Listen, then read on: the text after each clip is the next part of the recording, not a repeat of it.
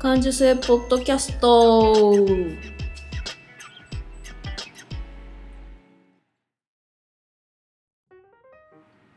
子供の頃から感受性が豊かだと言われ続けて大人になった。デザイナーまゆが日々気になったことを感受性豊かにお届けする感受性ポッドキャストです。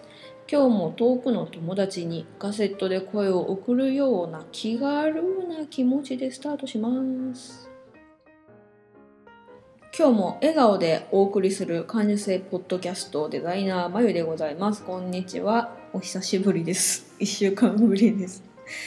えっとねピョンチャンオリンピックが終わっちまった。うん。いいいいあれでしたよね。オリンピックでしたね。見てました？私ちゃんとあの1試合初めてカーリングの女子を見ましたわ。いやーよかった。あの最後とかね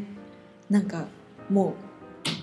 う銅は日本です勝ちみたいな感じであのストーンがカチッて動いたあたりとかも寒気がして風邪じゃないよ。寒気してうわっと立ち上がったよ。うわやったっつって。いやーよかった。興奮しましたわ。あなんか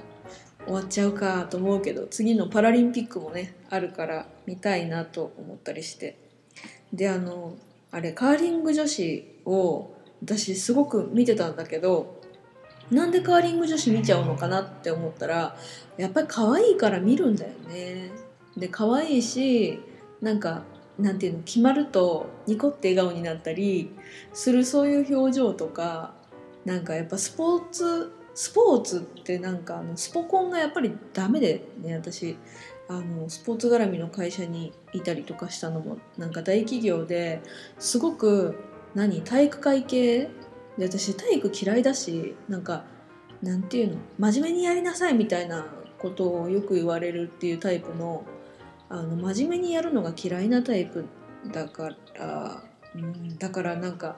いやもちろんカーリング女子は真面目なんだけどなんていうの？ガッチガチにならないで程よく気を抜いて楽しくやるっていうところがカーリング女子の選手は良かったんだよねすごく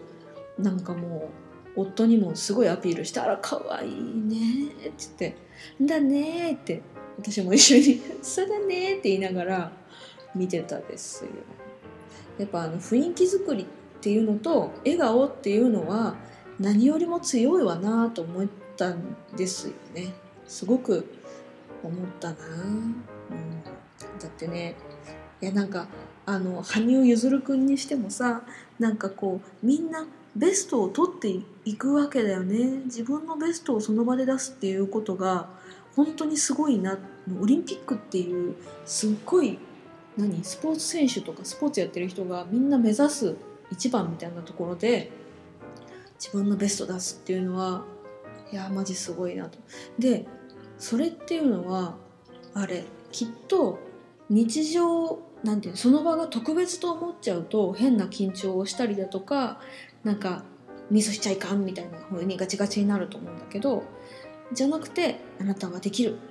いつも通りやればいいんだよみたいなことをコーチとかが言ってるじゃないだからいつもいつもっていうのがどれだけいい状況かだからいつもっていう普段を充実させることによってここぞという時にベストを取れるっていうことなんじゃないのかなと思って。だからやっぱり自分の生活もいかに充実させるか、うん、っていうところをさ振り返るとあちょっとダラダラしてないかとかもうちょっと何て言うのかな美味しいものっていうか手をかけたものが食べれるんじゃないかとかね。いつもはいつもいつもいつもエブリデイは無理かもしれんけどこう徐々に徐々にでも自分の毎日を充実させることでたまにあるそういうオリンピックみたいな時に自分の実力をポイント出せるようになるんじゃないかろうか。そういうことまでふあの考えた 思ったピョンチャンオリンピックでした。楽しかった、うん、それでえっとまあうんとねいろんなことを感じた1週間だったんですけどスポーツ絡みスポーツつながりで言うと私いつもあの地元の体育館でやってるフィットネスに通っていてでそこでそこのねエアロビクスをやっとるんですよでまだ全然初級のクラスなんだけどで週の曜日によって先生が違うんだけどあの2人の先生がいてその2人の先生の違いについて考えたんですよね。そのまあ、オリンピックも踏まえでちょっとまああのシェアしようかなと思うんだけど。1人の先生は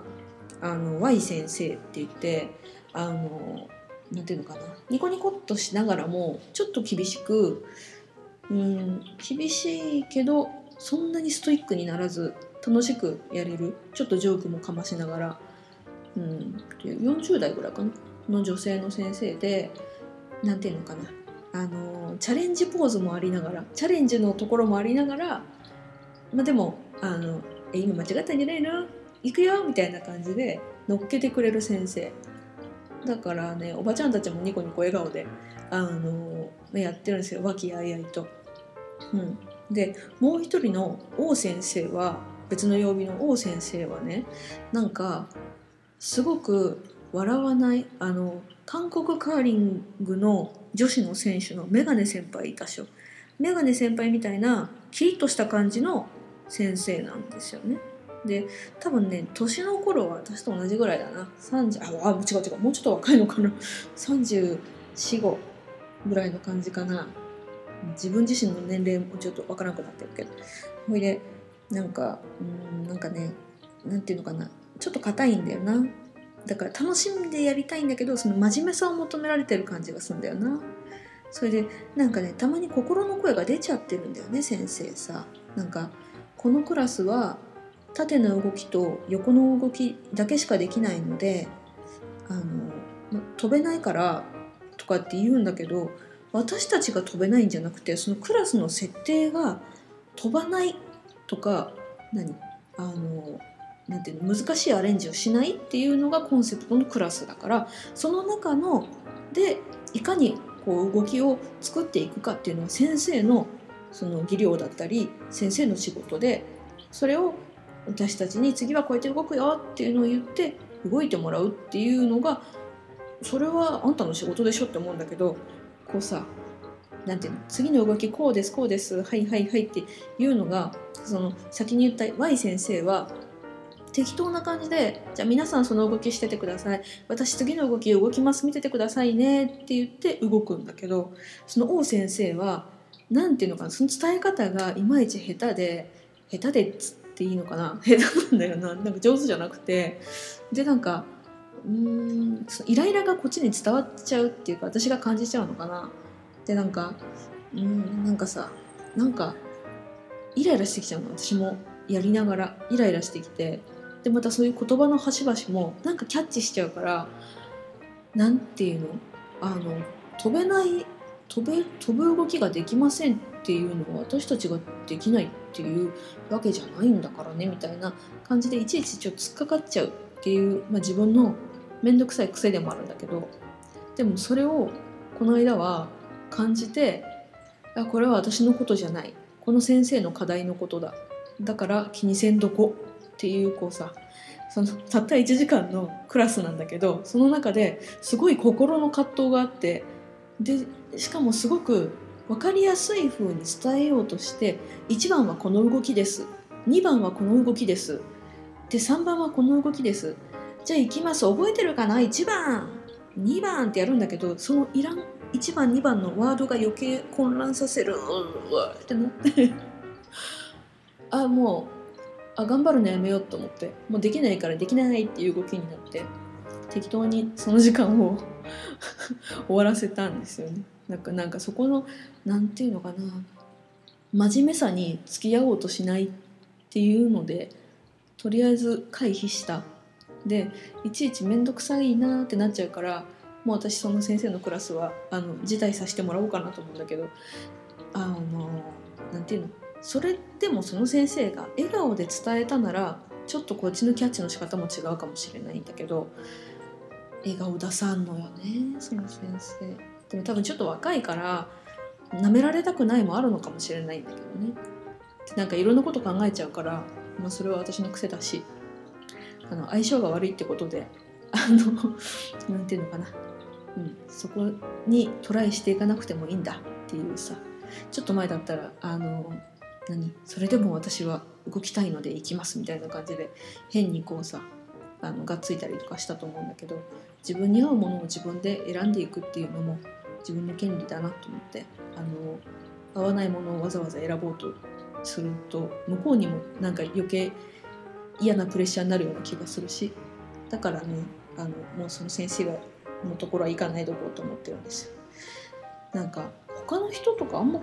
そう思わないのかなとか多分年取ってくるとっていうか、うん、HSP じゃないおばちゃんとかっていうのは別に何でもなくこうさなん気にしないで「はいはい」っていられるのかもしれないんだけどね。うん面倒くさい性格というか,、うん、だからこういう性格だから自分であの心地いい場所をセレクトしていくっていうことってこういうことだよねっていうことを思ったんですよね。うん、これが誰かの参考になるかと分かんないけどでも多分 HSP の人だったらああそういうことあるっていうふうに思ってくれるかもしれないと思って、うん、言いました。それでまた全然違う話なんだけど三浦淳店に行ってきたんですよ。川崎市民ミュージアムで3月25日までやってます、